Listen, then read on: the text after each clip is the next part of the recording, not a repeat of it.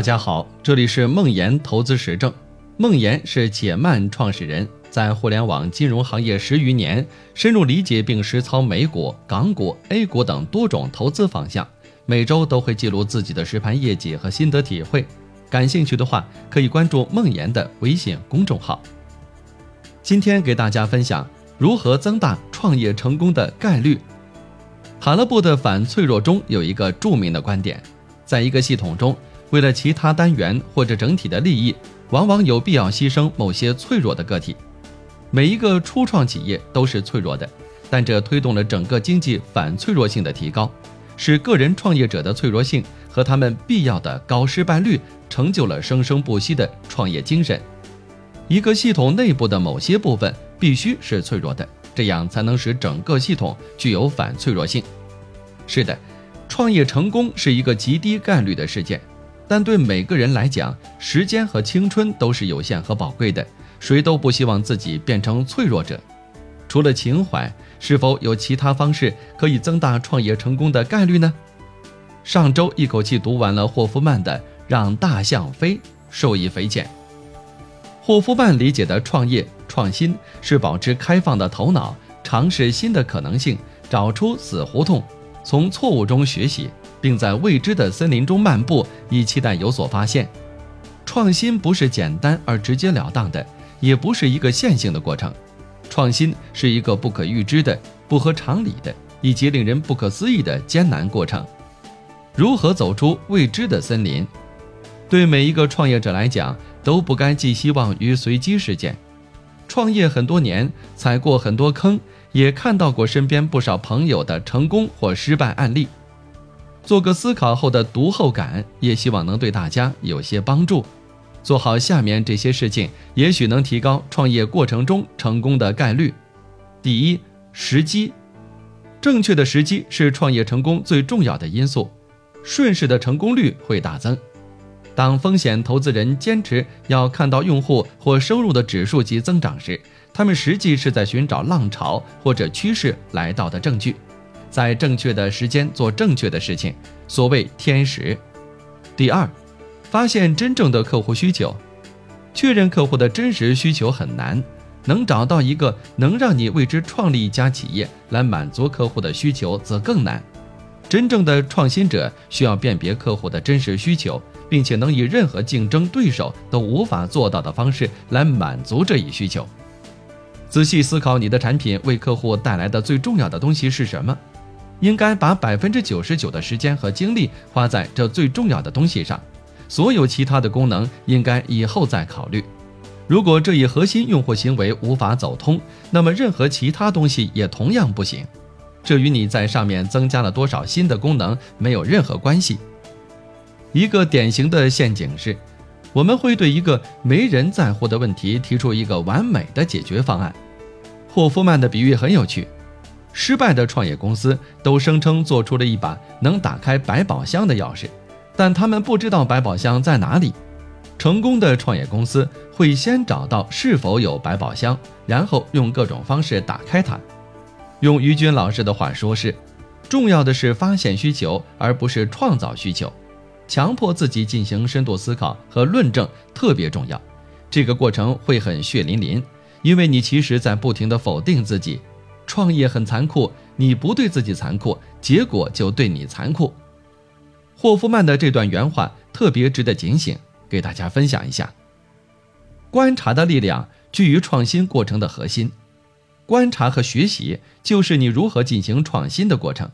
但是你一定要避免我称之为的卖方综合症，这种病症的表现。是你的创新团队不仅不再倾听客户的声音，相反还启动了销售模式。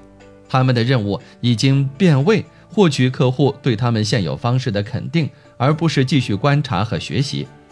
我曾不止一次看到初创企业的创始人不再倾听客户正说些什么，反而在那里竭力地说服客户，他们的产品可能提供了最好的方案。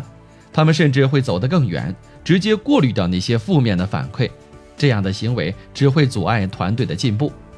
第三，从小做起，在创业的过程中，不能从大处着眼，必须从小处着手。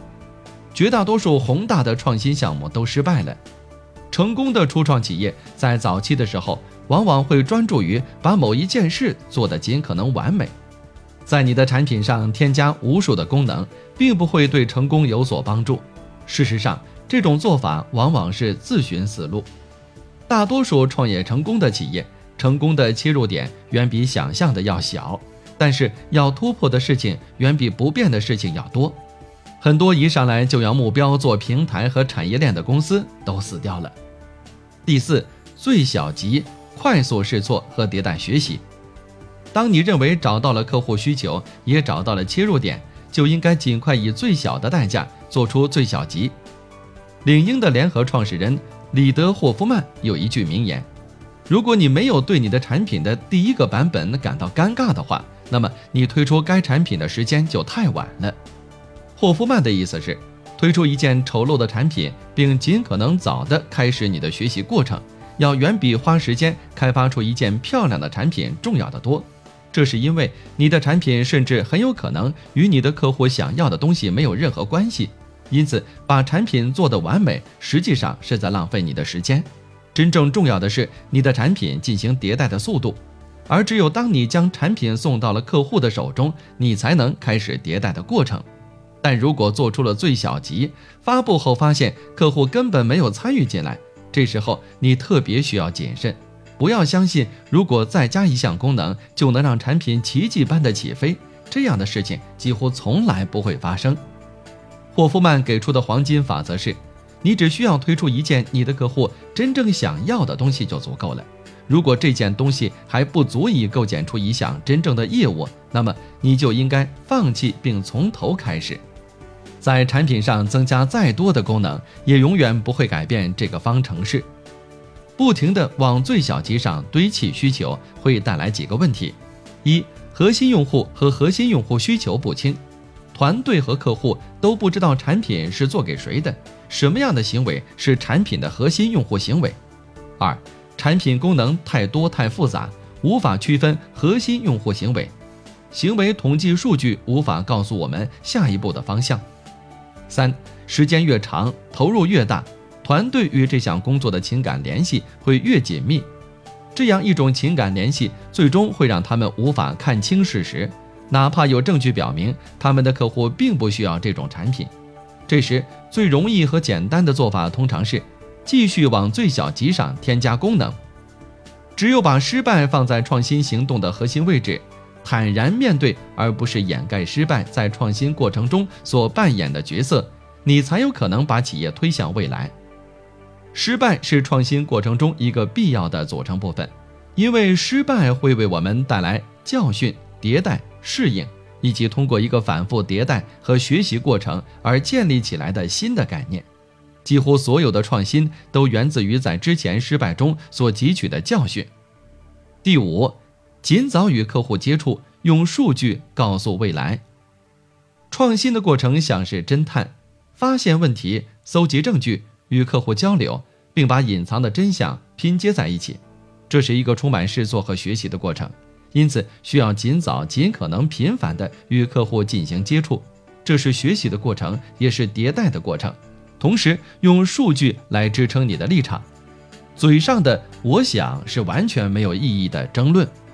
举个例子。Instagram 起飞前最重要的一步是，他们对用户的数据进行了仔细分析，学习到了什么才是行得通的，什么又是行不通的。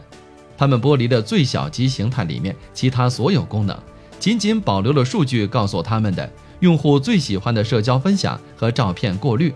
于是 Instagram 起飞了。如果你进行了足够多的尝试，对各种创意进行了实验。并否决了其中的大多数。那么，在某一个时间点上，你会注意到，突然之间有什么事情发生了。你不知道这件事情是怎么发生的，以及为什么。但这件正在出现的新东西确实是行得通的，而且还是以你从来就没想到过的方式。真正的创新很少会走出一条直线，那会是一次曲折、迂回、茫然迷失的过山车式的冒险。你永远也无法知道你的前进方向，直到你突然发现你已经到了那里。第六，专注。多业务线并不一定意味着你成功的可能性越大。你应该做的是选择一个正确的方向，并确保在这个方向上你有充足的资源，让你的企业真正的飞起来。如果你想让一头笨重的大象向上脱离地面，那么你就需要集中资源，在其中心的部位施加一个向上的推力。所有初创企业成功的关键是从一开始就将业务维持在一个小的范围内，而且只有在真正明白了客户需要什么的时候才开始扩张。而当公司的核心业务稳定成熟后，优秀的公司会沿着公司的核心竞争优势进行继续创新。当你从公司的核心优势出发向外扩张时，你成功的机会可以有大幅度的提升。大多数有利润且可持续的增长，均是由企业突破了他们核心业务的边界，进入了临近的市场空间后带来的。企业如果能够以可重复的、可预测的方式来扩展他们核心优势的边界，并将这种方式程序化，那么他们就能在企业发展上获得最好的结果。从概率上说，这比同时从事多个创新业务成功的机会要高得多。第七，不断突破自我。创新是认知的颠覆和重组，不断试错和认知的改变是认知升级的唯一路径。所以，真正重要的并不是你的产品进入市场的速度，而是你学习的速度。只有学习到了这个市场真正需要什么，你才能推出一款成功的产品。霍夫曼的观察和我对身边朋友的观察高度一致。获得伟大成就的是那些坦然接受失败、不断突破自己的舒适圈、永远保持好奇心和学习精神的人。在我的人生中，如果说有一件事情我已经弄明白了的话，那就是那些获得伟大成就的人，不但是在不断重塑这个世界，还在不断重塑自己。他们绝不会让自己变得死气沉沉，也绝不会接受人的自我是恒久不变这种观念。他们始终相信，如果他们想要去做，那么他们肯定能做到，并且还对所有的事情都抱有强烈的好奇心。第八，有利于创新的团队氛围。